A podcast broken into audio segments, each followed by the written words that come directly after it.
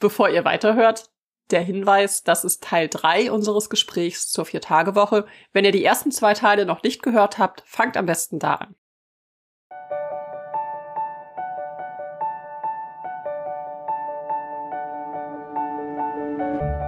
Wer bestimmt, wie du arbeitest? Wer bestimmt, was wir produzieren? Democratize Work, der Podcast zum Thema Demokratie und Arbeit. Ich bin Johanna Lauber. Und mein Name ist Felix Nickel. Einmal im Monat sprechen wir mit Gästen aus Wissenschaft und Praxis über ihre Erfahrungen und Erkenntnisse zur Demokratie in einer sich wandelnden Arbeitswelt. Heute mit dem dritten und letzten Teil unserer Episode zur Vier-Tage-Woche.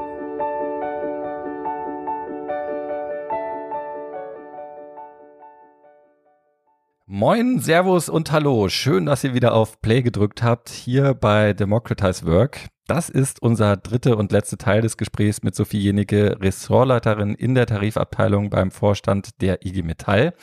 Und da setzt sie sich schwerpunktmäßig mit dem Thema Arbeitszeit auseinander. Und wie letztes Mal ist auch mit dabei Philipp Frei, wissenschaftlicher Mitarbeiter am Institut für Technikfolgenabschätzung und Systemanalyse des Karlsruher Instituts für Technologie. Während wir bis hierhin erstmal geklärt haben, was eine Viertagewoche eigentlich ist, warum es nichts mit Leistungsscheue zu tun hat und was wir aus dem Realexperiment dazu in Großbritannien lernen können und auch welchen Beitrag die Viertagewoche zur ökologischen Wende leisten kann, wollen wir uns heute nochmal ein paar Kritikpunkte anschauen. Geendet haben wir ja letztes Mal mit der Vorstellung des Modellversuchs, der nun für nächstes Jahr in Deutschland geplant ist. Und da hast du, Sophie, ja auch schon darauf hingewiesen, dass das eben auch nicht der erste Versuch mit der Viertagewoche war. Du hattest auf die Beschäftigungssicherung bei VW hingewiesen, wo auch in der Vergangenheit schon mal für einige Zeit eine Viertagewoche gefahren wurde. Ich erinnere mich auch noch daran, also ich komme äh, aus Kassel und bin eine Zeit lang in Bornatal aufgewachsen. Und dann gab es immer diese Nachbarn, die dann auch bei VW gearbeitet haben. Ja, und dann, also meine, meine Eltern da waren dann so, ja, die müssen halt nur vier, vier, vier Tage arbeiten, jetzt sind die schon wieder zu Hause. Also natürlich war es auch immer so ein bisschen so eine Neiddebatte aber das nur am Rande. Da gab es aber jetzt keine irgendwie wissenschaftliche Begleitung oder, oder wurde da irgendwie mal zu geforscht? Ja, das ist ja immer so ein bisschen die Frage, die da mitschwingt. Solche Modellversuche kann man natürlich nur für einige machen. Und das ist ja auch was, was uns als IG Metall betrifft, äh, diese Debatte. Wir fordern jetzt die 32-Stunden-Woche für den Stahlbereich. Wir können die 32-Stunden-Woche natürlich nur in Branchen fordern, in denen wir auch Tarifverträge abschließen. Also als gesellschaftliches Zielbild finden wir die Vier-Tage-Woche auch gut, aber wir können es eben nur in Bereichen durchsetzen, für die wir auch zuständig sind. Und manchmal schwingt da auch der Vorwurf mit, ja, ihr macht das ja nur für eure Leute und nicht für alle. Also erstmal können wir das natürlich nur für die Bereiche machen, in denen wir Tarifverträge abschließen. Und da haben wir in Deutschland eben Branchengewerkschaften, die sich das aufteilen und Tarifverträge werden sektorweise abgeschlossen. Und die zweite Frage ist, ja, wenn es nicht gleich für alle geht, soll man dann auf gesellschaftlichen Fortschritt verzichten? Und das, da würde ich sagen, genau das Gegenteil ist doch der Fall. Also, wenn es möglich ist, eine Vier-Tage-Woche in einigen Bereichen umzusetzen und tatsächlich auch noch mit positiven äh, Ergebnissen zu hinterlegen, ja, dann kann das ja auch ein Anreiz für andere sein, da mitzumachen, ja. Und also wir befinden uns ja im Grunde gerade in so einem gesellschaftlichen Prozess. Ja, die Arbeitswelt ist im Umbruch und dadurch verändern sich auch ganz viele Sachen. Eine Vier-Tage-Woche könnte ein Punkt sein, der sozusagen auf die Zukunft der Arbeit hinweist. Und es muss ja Bereiche geben, die vorangehen und die gute Beispiele schaffen. Und da denke ich, kann das Projekt einen guten Beitrag leisten. Ja, da kann auch eine Arbeitszeitverkürzung in der Stahlbranche einen guten Beitrag leisten. Es gibt keinen Automatismus, dass dann auch, dass das dann auch in anderen Branchen so weitergeht. Aber ich glaube, es wäre schon sinnvoll, wenn man diesen Weg weitergeht. Man muss halt die Mehrheiten dafür schaffen und man muss es am Ende auch durchsetzen können. Und in diesem Prozess befinden wir uns, glaube ich, gerade. Mhm. Philipp? Ja, also äh, klar, es gibt keinen Automatismus, aber natürlich ist es schon so, dass wenn in gewissen Pionierbereichen und die Bereiche der IG Metall waren halt historisch auch immer die Pionierbereiche, ja, äh, wenn da mit gutem Beispiel vorangegangen wird, dann einerseits ist es natürlich irgendwie, dann kann man immer darauf verweisen, das ist enorm viel wert, ne, aber auch junge Beschäftigte überlegen sich ja auch, in welcher Branche gehen sie, ne, und so setzen ja bessere Arbeitsbedingungen in den einen Bereichen auch die anderen ähm, Unternehmen unter Druck, ja, sich zu überlegen, wie sie da mitziehen können, ja, und ich würde sagen, das hat man auch historisch bei der Einführung der Fünf-Tage-Woche zum Beispiel gesehen. Ja, die war noch so ein bisschen mehr seitens des DGBs äh, koordiniert und ähm, gepusht. Ja, aber also ich würde sagen, also bevor man jetzt anfängt, der IG Metall Vorwürfe zu machen, sollte man dankbar sein und sich überlegen als DGB und Verdi, ob man nicht auch irgendwie mal ähm, hinterherzieht sozusagen. Ja, und ähm, und das Thema auch noch ein bisschen aktiver angeht. Und ähm, ein Kommentar wollte ich in, in, in dem Betreff noch ähm, anbringen und zwar es gibt ja einfach auch viele Betriebe ohne Tarifbindung und da kann man sich ja auch fragen, ja, aber werden die dann nicht abgehängt und so? Dann würde ich auch sagen, naja, aber die Beschäftigten können sich ja auch vielleicht überlegen, ähm, zu solchen Pionierbetrieben zu wechseln. Das ist so das eine.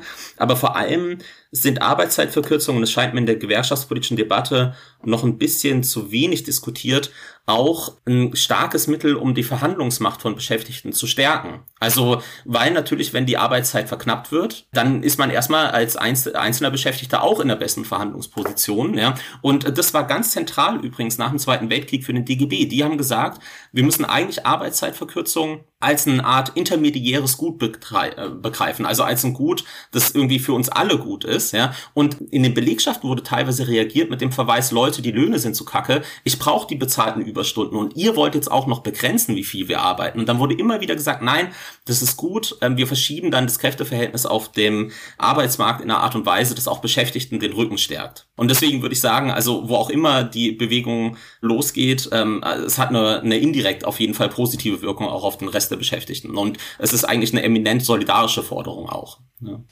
Genau, damit haben wir jetzt, ich hätte, äh, hätte nämlich eigentlich auch so viel dir nochmal die Frage gestellt, inwiefern denn eigentlich ja sowas dann eine, eine, eine Spaltung zwischen Kernbelegschaft und Zuliefern fördert. Aber ihr habt im Prinzip da ja jetzt ja beide schon auch eine, eine, eine Antwort drauf gegeben. Genau, ihr habt das auch sehr schön, glaube ich, gerade beantwortet. Ich hätte noch die Frage gehabt, dass ja eben die Produktivitätssteigerung oder das effizientere Gestalten von Prozessen in manchen Branchen eben auch nicht so einfach ist, zum Beispiel in der Pflege oder in der Schule oder Kinderbetreuung. Und dass da dann vielleicht die Forderung nach Personalausgleich tatsächlich ähm, zentraler ist. Aber dass es ja kein Grund sein muss, nicht in anderen Bereichen, wo es möglich ist, die Arbeit umzugestalten. Ja, das ist ja immer die große Frage. Ähm, auch in Pflegebereichen wird ja die Frage immer gestellt, führt das nicht zu einer höheren Belastung der Beschäftigten, die da sind? Aber wenn wir uns die Pflege jetzt mal angucken, da ist doch die Situation, dass unheimlich viele Beschäftigte diese Branche verlassen, weil die Belastung so hoch ist. Äh, dass die Beschäftigten nicht bis zur Rente arbeiten können, weil die Belastung so hoch ist. Das heißt, wenn ich mehr Fachkräfte auch für den Pflegebereich äh, interessieren möchte, dann muss ich doch in der Pflege für Entlastung sorgen. Äh, und ich glaube tatsächlich, dass Entlastung durch Automatisierung auch in der Pflege stattfinden kann die findet zurzeit äh, rudimentär statt. Ja, also der Einsatz von Pflegerobotern ist, ist glaube ich, nicht sehr verbreitet, ist ja auch nicht immer wünschenswert. Ne? Also auch da streiten sich die Geister. Aber was wir brauchen, ist eine Entlastung der Beschäftigten in der Pflege, damit sich auch mehr Beschäftigte dafür interessieren. Und so eine Entlastung kann natürlich durch eine Arbeitszeitverkürzung stattfinden. Und wenn wir uns vorstellen, also es ist doch besser, wenn Beschäftigte viele Jahre in der Pflege bei einer 32-Stunden-Woche bleiben, als wenn sie zehn Jahre bei 40 Stunden in der Pflege sind und dann den Beruf wechseln, weil sie nicht mehr können. Also ich glaube tatsächlich auch für Pflegebereiche kann eine Arbeitszeitverkürzung perspektivisch im Grunde eine gute Lösung zur Entlastung der Beschäftigten und damit auch für mehr Fachkräfte sein. Genau, aber jetzt es ist ja immer dieses Henne- und Ei-Problem bei, bei diesem Thema. Trotzdem ist es ja so, dass in, dass in vielen Bereichen jetzt eben ein, ein Arbeits- oder ein Fachkräftemangel herrscht. Das heißt, das Gegenargument wäre ja dann, naja, wir können uns das gar nicht leisten, weil wir haben ja sowieso zu wenig Leute. Und äh, ich denke mal. Deutschland hat auch die höchste Teilzeitquote in ganz Europa. Können wir uns mhm. das eigentlich leisten, dass ein Teil der Beschäftigten überlange Arbeitszeiten hat und ein weitaus größerer Teil in Teilzeit äh, arbeitet? Also wäre es da nicht besser, ein neues Normal für alle zu etablieren? Würden wir damit nicht viel mehr Fachkräftepotenzial heben können? Das wäre das, das, das Gegenargument. Ich frage mich nur manchmal, also genau, wo, also wo, wo fängst du an, äh, ne? Also erstmal wäre es ja so, okay, die Arbeit muss dann anders aufgeteilt werden. Äh, und äh, ja, die Frage ist, würde man bei der anderen Seite anfangen? Würde man sagen, alle müssen länger arbeiten, damit wir den Fachkräftemangel beheben können? Äh, mhm. Was würde denn dann passieren? Wir hätten eine höhere Burnout-Raten, die Menschen würden Machen sie ja heute auch nicht. Die Menschen würden nicht bis zur Rente arbeiten. Die Menschen würden belastende Sektoren verlassen, um in anderen Sektoren zu arbeiten.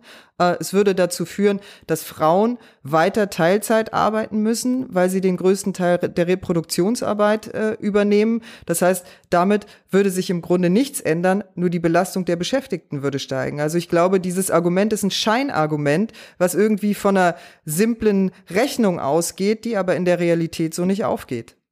Ja, und ähm, also mir scheint es auch so, dass dann ganz naheliegende ähm, Dinge auch nicht angegangen werden. Also natürlich könnte man auch einfach mal ernst machen mit äh, mit einer ordentlichen Kita-Versorgung zum Beispiel, ja, ähm, um um Frauen, also ist eh schlimm, dass das dann nur die Frauen betreffen würde, weil die Männer sind ja auch äh, irgendwie zuständig, ne? Aber genau, um um da ähm, Arbeitskräftepotenzial zu heben. Wir haben haufenweise Migrantinnen, die einfach keine Arbeitserlaubnis bekommen, obwohl sie es gerne, ähm, äh, obwohl sie gerne arbeiten würden. Und wir haben Hunderttausende ähm, von Menschen, die einfach nie eine Ausbildung bekommen haben, ja, und, äh, und dementsprechend auch sehr schwer im Arbeitsmarkt zu vermitteln sind und so weiter. Also da gibt's lauter Stellschrauben im Bildungssystem, im Sozialsystem, in Migrationsfragen, an denen man drehen könnte. Man kommt aber immer auf Verlängerung der Arbeitszeiten, ja, und ähm, also besonders ähm, äh, prominent ist das ja im, äh, im Kontext dieser Debatte über den demografischen Wandel. Da wird dann gesagt, wir könnten bis 2060 bis zu einem Drittel Aussagen über die Zukunft sind. Schwierig, das hatten wir schon mal, aber weil auf einmal kommt ein Krieg, dann kommt zu viel mehr Migration und auf einmal ist die Bevölkerung doch wieder ein bisschen jünger als gedacht und so, aber okay. Also wir könnten bis zu einem Drittel des Arbeitskräftepotenzials bis 2060 ähm, verlieren angeblich. Und die Antwort darauf ist dann, naja, dann erhöhen wir die Erwerbslebenszeit ähm, um 10 Prozent auf irgendwie auf 70 Jahre oder so, ja. Und das soll dann äh, das kompensieren, was ja eh nicht hinreichen würde. Und viele erreichen ja eh das Renteneintrittsalter nicht, ja. Also das ist eine völlige, also dann soll man doch einfach sagen, wir wollen halt die Renten kürzen, so. Also äh, das ist dann vielleicht einfach ein bisschen ehrlicher, ja. Und dabei, und äh, das, das ist mir ganz wichtig, wird aber aber die beste Antwort auf demografischen Wandel und so weiter äh, völlig marginalisiert und die ist Produktivitätssteigerung. Wir arbeiten nur noch halb so lang wie früher in der Arbeitswoche. Wir haben Kinderarbeit verboten, zum Glück. Wir haben ein staatliches Rentensystem eingeführt, zum Glück. Also wir haben ständig unser Arbeitskräftepotenzial künstlich sozusagen beschnitten und wir sind trotzdem ungleich reicher als früher. Und warum? Weil wir die Produktivität gesteigert haben. Es ist nämlich viel wichtiger, wie der Multiplikator ist. Wenn du auf einmal bei so Faktoren bist wie 20 mal so produktiv effektiv pro Arbeitsstunde oder so, dann ist es halt wichtig, wie der Multiplikator ist und nicht mehr allein, wie viele Leute arbeiten, ja, und wie viele Jahre arbeiten. Und da finde ich, sind Arbeitszeitverkürzungen ja gerade ein Anreiz, die Produktivität wieder dynamischer zu entwickeln. Also von daher ähm, scheint es mir in dieser Debatte, wenn wir schon sagen, uns werden perspektivisch auch immer mehr Arbeitskräfte ausgehen, ja, dann müssen wir darüber reden, wie man mehr aus der Zeit rausholt und nicht an irgendwie 40 oder 42 Stunden, 67 oder 70 oder so. Das sind also das sind die ganz falschen Antworten auf das Problem, ja. Also genau, jetzt haben wir viel darüber gehört, über die eigentlichen Vorteile, äh, die es ähm, natürlich auch aus Beschäftigten-Sicht gibt. Auch die ökologischen Aspekte haben wir angesprochen. Und trotzdem ist ja jetzt die Durchsetzung der Vier-Tage-Woche auch immer eine Machtfrage. Und das heißt, Gewerkschaften müssen ihre Mitglieder davon überzeugen, dafür einzustehen. Was würdest du sagen, Sophie, ist da am, am wichtigsten?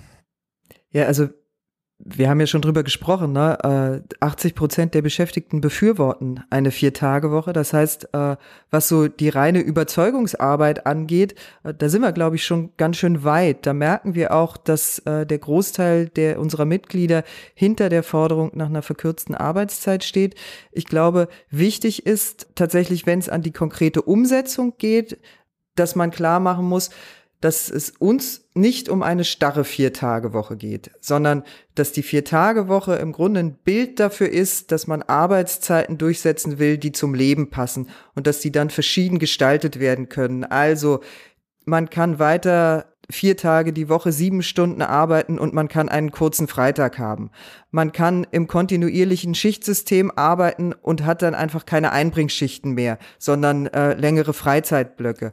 Man kann in einer realen Vier-Tage-Woche arbeiten das muss dann vor Ort, glaube ich, irgendwie nochmal ausgehandelt werden, wie man das macht. Aber ich glaube, das ist wichtig, um möglichst viele Leute mitzunehmen und um auch eine Vier-Tage-Woche zu erreichen, die eben tatsächlich nicht zu einer höheren Belastung der Beschäftigten führt, sondern zu einer Entlastung der Beschäftigten führt.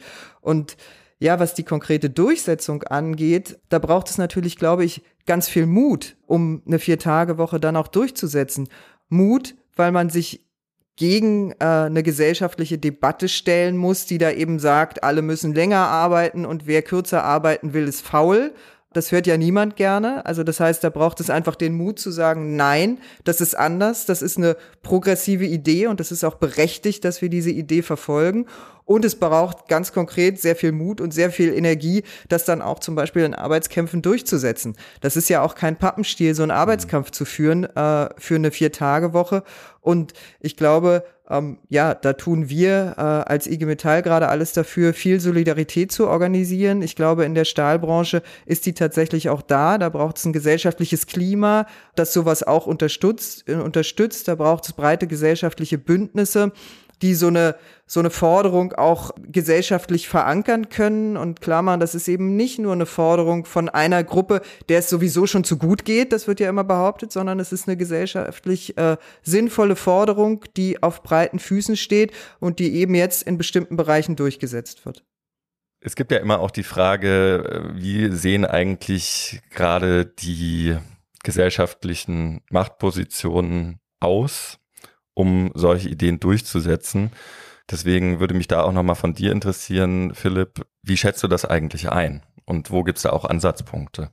Ja, also erstmal würde ich ähm, positiv festhalten, dass es ja zu einer Revitalisierung der Gewerkschaften gekommen ist. Also ich glaube, das letzte Jahrzehnt hat gezeigt, ähm, auch gerade das Thema Arbeitszeitpolitik ähm, äh, liegt wieder auf dem, auf dem Tablett sozusagen. Ähm, Verdi hatte so viele Eintritte wie noch nie in seiner Geschichte dieses Jahr und so weiter. Also von daher, ähm, das ist ja erstmal positiv, wenn es darum geht, eine Vier-Tage-Woche auf breiter Flur über kollektive Tarifverträge, ähm, also Flächentarifverträge irgendwie einzuführen. Und auf der anderen Seite würde ich sagen, Sophie hat es ja gerade schon kurz angesprochen mit der Bündnisarbeit. Die war ja auch historisch ganz essentiell für die Durchsetzung äh, der Fünf-Tage-Woche. Ja? Und ähm, also dieser berühmte Slogan, irgendwie samstags gehört Vater mir und so, da merkt man ja auch schon, da wird einerseits die Frage aufgemacht, wofür ist das Leben da? Ja? Ähm, und äh, was ist wirklich wichtig im Leben? Ja? Aber es wird ja zum Teil auch fast so ein bisschen an heute konservativ wirkende Werte appelliert, also Familie, also bürgerliche Kleinfamilie und so. Und das ist doch wichtig, das muss man unterstützen, ja. Und ich glaube, das darf man gar nicht unterschätzen. Das ist auch Teile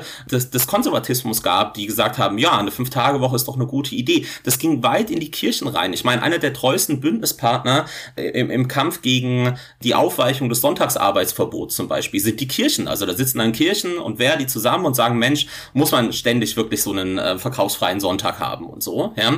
Und ich glaube, da die Bündnispolitik irgendwie ernster nehmen und zu sagen, ja, das ist eine weitere Machtressource. Also wir können das auch in der gesellschaftlichen Debatte, also Sophie hat ja gerade schon betont, wie zentral auch die Unterstützung ist das gesellschaftliche Klima, ja. Und wenn man dann weiß, Mensch, die Kirchen sind auf unserer Seite, die, die Sportvereine sagen, das ist wichtig, die Leute brauchen die Freizeit irgendwie, damit wir halt überhaupt noch Ehrenamtliche haben, ja, die, die, die Arbeit hier im Verein wegtragen können. Und jetzt halt auch die Umweltbewegung, ja. Wenn die Umweltbewegung, wir haben ja gerade dieses Beispiel mit dem TVN, also der Streikbewegung im Nahverkehr, wo jetzt wer die seit einer Weile mit Fridays for Future kooperiert, ja. Und wenn sich ähm, so, so ein Angebot durchsetzen würde, zu sagen, Leute, eine Vier-Tage-Woche im Stahlsektor, das ist jetzt nicht nur so ein nices Goodie für privilegierte ähm, Kernbelegschaften oder so, sondern da geht's auch ähm, darum, dass eben die, die Transformation des Stahlsektors sozial abgefedert wird. Und da geht's auch um den Umstieg auf wasserstoffbasierte Stahlproduktion. Ja.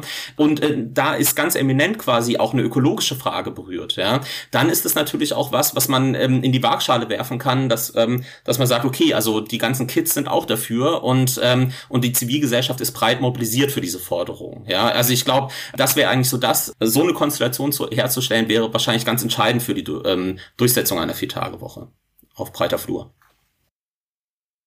Ja, das ist natürlich eine schöne Idee, dass sich rund um das Thema Arbeitszeit auch Beschäftigte und Umwelt-Klimabewegung versammeln könnten und auch natürlich der Frauenstreik. Wir sind auf jeden Fall gespannt, wie auch die anstehende Tarifauseinandersetzung in der Stahlindustrie ausgehen wird und wünschen den Kolleginnen dort viel Kraft, das durchzufechten. Ja, und damit sind wir nun am Ende dieser Episode zur Vier-Tage-Woche. Wir hoffen, euch, liebe HörerInnen, viel Stoff zum Nach- und Weiterdenken geliefert zu haben. Und äh, an euch, unsere beiden Gäste, Sophie Jenecke von der IG Metall und Philipp Frei vom Karlsruher Institut für Technologie, vielen Dank für eure Zeit und euren tollen Input. Ja, wer jetzt nochmal Texte in die Hand nehmen will um weiter am Thema dran zu bleiben, euch sei empfohlen, nochmal auf unsere Website www.democratizework.de zu schauen. Da findet ihr Leseanregungen.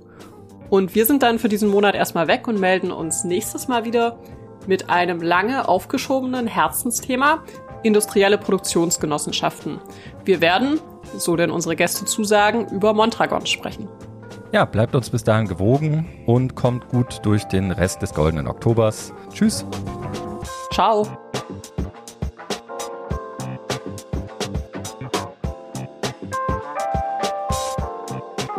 Democratize Work ist ein Podcast des Forum Neue Politik der Arbeit und der Kooperationsstelle Wissenschaft und Arbeitswelt der TU Berlin.